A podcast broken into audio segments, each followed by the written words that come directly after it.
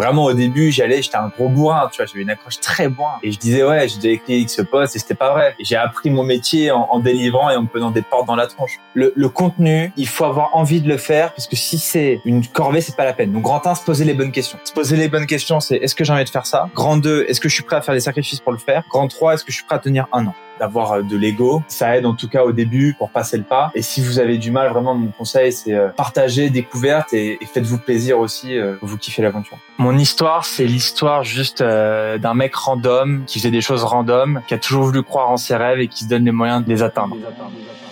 Une boîte est la somme de ses compétences et la moyenne de ses talents. Fais-la progresser et elle s'envole. Laisse-la stagner et elle s'effondre. Et la meilleure façon de s'améliorer, c'est d'écouter ceux qui sont déjà passés par là. Je suis Benoît Dubos, cofondateur de Skelesia, le copilote de croissance des startups et TPME ambitieuses. Ensemble, nous allons partir à la découverte des plus belles réussites entrepreneuriales, avec un objectif, comprendre comment créer et développer une boîte de façon saine, rapide et durable. Au programme, des réussites, des échecs, des méthodes, et surtout, des tonnes d'apprentissages à appliquer le jour même sur ton projet. Alors, prépare de quoi noter, et surtout, attention à la branche.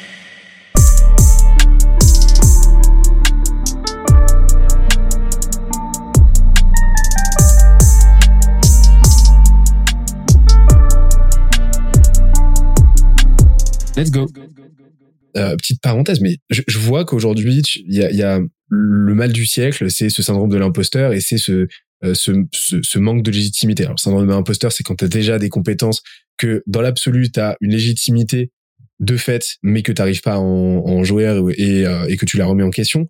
Mais euh, tu as aussi le problème de la légitimité euh, originelle, c'est-à-dire que bah, tu juste pas nécessairement les indicateurs de compétences euh, qui te renvoient que bah effectivement tu sais de quoi tu parles et t'as pas forcément le le background, t'as pas forcément les accomplissements qui euh, en témoignent. Et donc, comment toi, bah justement, étudiant, etc., comment t'as réussi à passer, outrepasser ça déjà? Est-ce que c'est quelque chose dont t'as souffert à ce moment-là? Et, et, comment t'as réussi, si c'est le cas, à outrepasser ce truc de ouais, mais est-ce que je suis légitime à aller parler à des CEO, etc., et est-ce que je vais délivrer, et ainsi de suite? C'est une très bonne question. En vrai, il y a eu, il y a eu trois choses. Quentin, je pense que euh, d'une manière très générale, pour vous aider là-dessus, c'est vraiment de se positionner comme un guide et pas comme un gourou et comme vraiment la, la position de l'explorateur en découverte. C'est-à-dire qu'en fait, entre dire euh, moi je suis étudiant, j'ai tout compris et regardez ce que je fais, et dire écoutez, euh, la semaine dernière j'ai fait ça, j'ai appris ça, qu'est-ce que vous en pensez? C'est pas du tout la même chose. Donc ça c'est déjà une bonne première technique pour toujours se positionner comme euh, quelqu'un qui partage ses découvertes. Après, dans mon cas euh, personnel, euh, tu vois, moi, bon, faut savoir un truc, c'est que j'ai beaucoup d'ego. J'ai un gros ego dans, bien placé, parce que moi, je, je différencie vraiment. Pour moi, l'ego est une bonne chose, et j'ai un j'ai un ego, tu vois, où j'ai confiance en moi.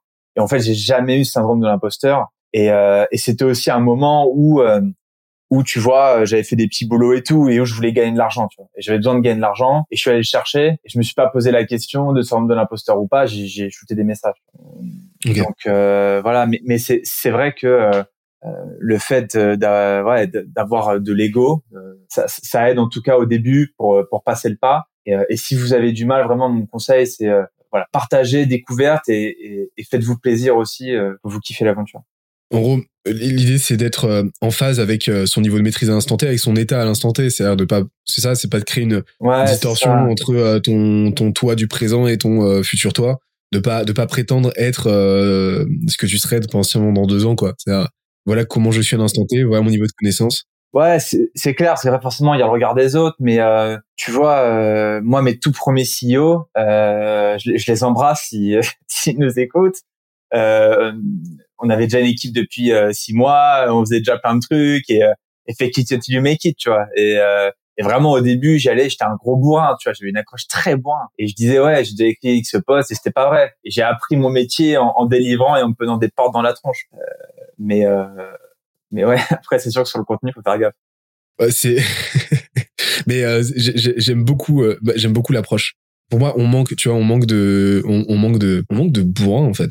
Euh, tu vois, je pense qu'il y, y, a quand même un, non mais il y a quand même un premium, genre il y a quand même un énorme premium à être bourrin. Je suis désolé parce que euh, c'est le, le, gain potentiel est quand même mille fois plus élevé que euh, la perte potentielle dans, dans beaucoup de cas. Enfin, en tout cas pour quelque chose d'aussi d'aussi trivial, tu vois, et et et, et ouais trivial que que du business en fait. Je veux dire, et, et a fortiori quand ça concerne une prestation qui vraisemblablement met personne en danger, euh, je veux dire, euh, je, veux dire, euh, le, gain potentiel pour tout le monde est vachement plus élevé. Après, faut rester, faut rester justement dans, dans une certaine transparence. Moi, tu vois, une de mes valeurs, ça reste une clé, ça reste la transparence, ça de, reste de, tu vois, de pas mytho, etc. Mais faut pas hésiter en fait à, à mettre en avant des ce qu'il faut de garantie, baquer tout le monde, mais faut pas hésiter à y aller à fond. Non, mais c'est clair, t'as as tout à fait raison. En fait, le, le vrai problème, c'est qu'aujourd'hui, tu vois, on n'a plus besoin de faire ça entre entre guillemets. Mais moi, moi, je, je donne, enfin, tu vois, je parle de mes faiblesses et de ce qu'on fait mal tous les jours à mes clients. Alors, dis, si vous dites sur nous, là-dessus, on va être bon, là-dessus, on va être moins bon. Et il euh, et, et, et, y a pas de souci.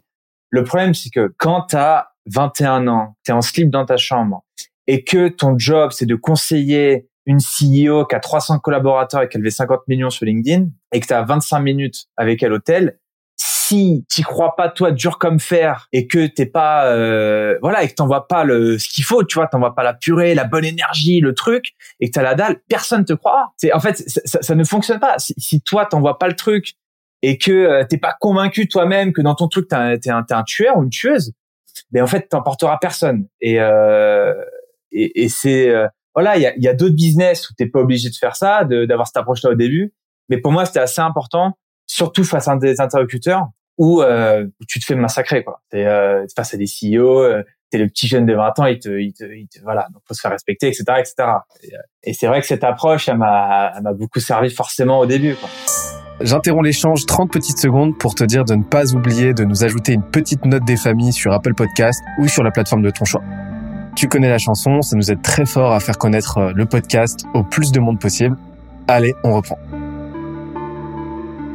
Bah, j'ai compris que, alors ça, tu vois, j'ai compris que tu avais quand même une maîtrise assez euh, assez intuitive d'un des éléments clés de la vente dont on parle beaucoup trop peu parce qu'on est toujours dans une notion, euh, dans une approche très rhétorique, très discursive, etc., très processée de la vente. Mais ce qui fait 80% de ta vente, c'est même pas ce que tu dis, c'est comment tu le dis. Genre, c'est ta tonalité, c'est ton ethos, tu vois. Et euh, bien plus que ton logos. Donc, toi, tu as une maîtrise, une appréhension assez intuitive, en fait, de bah, ton ethos et ta tonalité. Euh, comment s'est passé tes premiers calls? Parce que forcément, tu as dû les structurer, etc., un minimum, tu vois. Genre, sur la partie de logos, ça s'est passé comment? Euh, Donc, sur la structuration du, du call? Ouais, ouais, c'était quoi ton, tu vois, genre, t'avais jamais vendu ton, ton premier, le premier CEO. En plus, c'est pas la, c'est pas la petite cible, quoi. J'avais fait un stage dans l'IMO. Écoute, euh, très simple. Mais du coup, c'est pas compliqué. Le seul moyen, la seule manière que tu les chopes, c'est qu'ils aient l'impression que tu les connais depuis 20 ans. Et donc, ce que j'ai fait, c'est que j'ai tout lu, j'ai tout écouté. Je connaissais toute leur life, mais vraiment, je connaissais toute leur life, tous les, les articles de presse, les vidéos, leurs sites, leurs produits. Mais vraiment, j'étais un taré. Tu vois, j'ai eu une semaine pour préparer ça et, et je connaissais tout par cœur. Ce qui est fait qu'en fait, j'avais l'impression de les connaître. Tu vois. Et quand je suis dans le call, donc j'ai posé deux trois, mais après, je connaissais rien. Euh, au début, essayé de faire un peu de découverte, mais j'y connaissais rien. J'ai posé deux questions en découverte. Tu vois euh, oui, bah bonjour, machin. Et donc, euh, je pose deux trois questions et après j'ai envoyé. Tu vois, j'avais préparé une petite presse sur Canva. Euh, j'avais mis deux trois pricing. J'avais essayé de faire un truc à peu près bien. Et, euh, et voilà, j'ai structuré en posant deux trois questions. J'avais 30 minutes. Ensuite, j'ai envoyé, j'ai envoyé. Tu vois, vraiment euh, le, le sales bourrin. J'ai envoyé pendant 20, 20 minutes, j'ai envoyé la patate. Toi, aujourd'hui, tu es là, mais tu vois, vous faites ça, euh, c'est ça votre marque, c'est ça vos trucs, je pense que vous pouvez aller là aujourd'hui machin machin machin tu vois je lâche rien grosse énergie et beaucoup d'anecdotes pour les faire sourire tu vois, moi souvent ce que j'ai toujours en call sales j'ai toujours le faire aujourd'hui c'est je veux voir un peu le, sourire ou la petite étoile dans les dans les yeux ou le petit rire en mode euh, ah le petit con il m'a tu vois il m'a il m'a eu tu vois et toujours la petite anecdote le petit truc de ah j'ai bien aimé quand t'as dit ça sur ton passage à France Inter là c'est des petits trucs tu vois mais qui, qui font le déclic et j'essaie toujours d'aller euh, d'aller chercher ça et donc, euh, donc sur la structuration, c'était bois, hein, c'était découverte deux minutes, euh, présentation 15 euh, minutes, question 3 minutes, terminé. Hein. Ok, donc vraiment, tu, tu passais peu de temps à, final à la découverte, parce que tu avais déjà fait cette découverte. Ouais, je, je, comprenais rien, tu vois, j'étais là, ok, je vais balancer mon truc. Et, et alors aussi, il y, a un truc qui est intéressant, c'est que faut se remettre dans le contexte. Aujourd'hui, prendre la parole sur LinkedIn, finalement, c'est c'est pas standard, mais ça se démocratise. C'est, c'est vraiment on commence à entendre de plus en plus. Il y a des secteurs qui se transforment. Il y a des, des grands groupes qui disent ah putain, faudrait peut-être qu'on publie sur LinkedIn, faudrait peut-être qu'on mette en avant nos dirigeants, peut-être qu'on mette en place une politique d'employé advocacy euh, pour nos collaborateurs. Et c'est vrai qu'il y a un an, mais il y avait Nobot sur LinkedIn, ça n'existait pas. Tu vois. Et, euh, et moi, c'est comme ça que vraiment j'ai vu qu'il y avait un problème. Attends, attends, attends. Un quemé de 21 ans qui comprend rien, qui est nul, arrive à, à closer euh, une CEO qui fait euh, je sais pas combien de machin, euh, tu vois, qui a je sais pas combien de collaborateurs et tout. C'est là j'ai compris qu'il y avait une faille dans le marché, qu'il y avait un vrai problème. Et c'est pour ça que il faut accélérer. Et, et, donc forcément, tu vois, même à l'époque, les gens ne savaient pas ce qu'ils voulaient. Il y avait pas les formules, il y avait pas. Mais moi, j'en savais rien. Tu vois, je commençais, j'avais même pas de prestat. Et ouais, je peux t'écrire des posts de temps en temps. Euh. donc en fait, tu vois, il y avait, pas. Euh, parce que pour faire une bonne découverte des besoins, il faut connaître très bien son produit, selon moi. Mais tu sais que c'est un nom, ça, dont tu parles, du fait que euh, il y a un an, il y avait personne, mais qu'il y avait déjà une, il y, il y avait une émergence dans la prise de conscience globale du marché de ce cette problématique-là, de ce besoin et de cette opportunité s'appelle le, le, Product Zeitgeist Fit. En gros, c'est le Zeitgeist, c'est quoi? C'est le terme euh, allemand pour désigner l'air du temps, tu vois. Okay. C'est euh, donc en gros à quel point ton produit, à quel point le problème que tu adresses, il est dans l'air du temps, à quel point les gens en ont conscience ou quoi, tu vois? C'est-à-dire qu'il y a, il y a 10 piges, euh, Ghostwriter sur LinkedIn, euh, c'était euh, genre, c'était genre no way quoi, tu vois, il y a aucun moyen. Mais même il y a même il y a trois ans, tu vois, même il y a trois ans. Et en fait, tu as eu cette intuition de malade de de te dire, de te positionner en fait sur un zeitgeist de malade et, et, qui a fait que bah en fait t'as été porté par cette vague là t'as été porté par l'air du temps. Euh, comme un cerf-volant tu t'as décollé comme un cerf-volant porté par l'air du temps et c'est parti en fait. C'est à dire qu'à partir de là en fait bah euh, peu importe tu as peu importe tes incompétences etc bah de toute façon t'étais porté. Et, et ça allait faire que tu as été tes compétences n'allaient que euh, accélérer ou ralentir en fait la trajectoire mais euh, mais mais ton avancée mais t'allais t'allais avancer quoi qu'il arrive. Et, et donc tu vois enfin ça c'est un truc, euh, ça c'est un truc essentiel à, à, comprendre, c'est que bah euh, le choix du combat en fait a beaucoup plus d'impact finalement que euh, comment tu mènes en fait. Ouais, c'est clair. Mais euh, non, mais super smart. Et, euh, mais moi vraiment, j'ai eu un, j'ai eu un bug. Euh, j'ai parce que c'est pas compliqué. En, en 30, en, en 3 mois, je me fais référol chez Microsoft New York alors que je suis nobody. Tu vois, j'ai, j'ai pas fait HEC, je suis nobody. Et en, en un mois, je close trois CEO et ne, surtout ils ne publiaient pas. C'est les, gens ne publiaient pas. Ils avaient 10 000, 20 000, 30 000 abonnés. Ça recevait des Macron dans leur boîte. Ils ne publiaient pas. Et moi, j'étais là, mais attendez, mais vous mettez, euh, je sais pas combien de, de dizaines de cas euh, sur des ads et euh, vous pouvez faire 100 cas impressions en organique toute la France, vous voyez, mais vous le faites pas. Et c'est là vraiment, ouais, j'en ai pris conscience. J'espère que l'épisode t'a plu autant que ça nous a plu de l'enregistrer et de le produire. Si c'est le cas, oublie pas de nous laisser une petite note et euh, de le faire tourner autour de toi. Ça nous aide énormément à faire connaître le podcast, à nous faire connaître et à prêcher la bonne parole d'une croissance saine, durable et rapide. En attendant le prochain épisode, on se donne rendez-vous sur scalesia.co, s c a l e z i a.co où tu découvriras des cours, des vidéos et des lives en libre accès pour t'aider à faire décoller ta boîte comme jamais. C'est notre promesse, c'est ça qu'on aime faire et on va continuer de le faire. On se dit à très vite. Bye bye.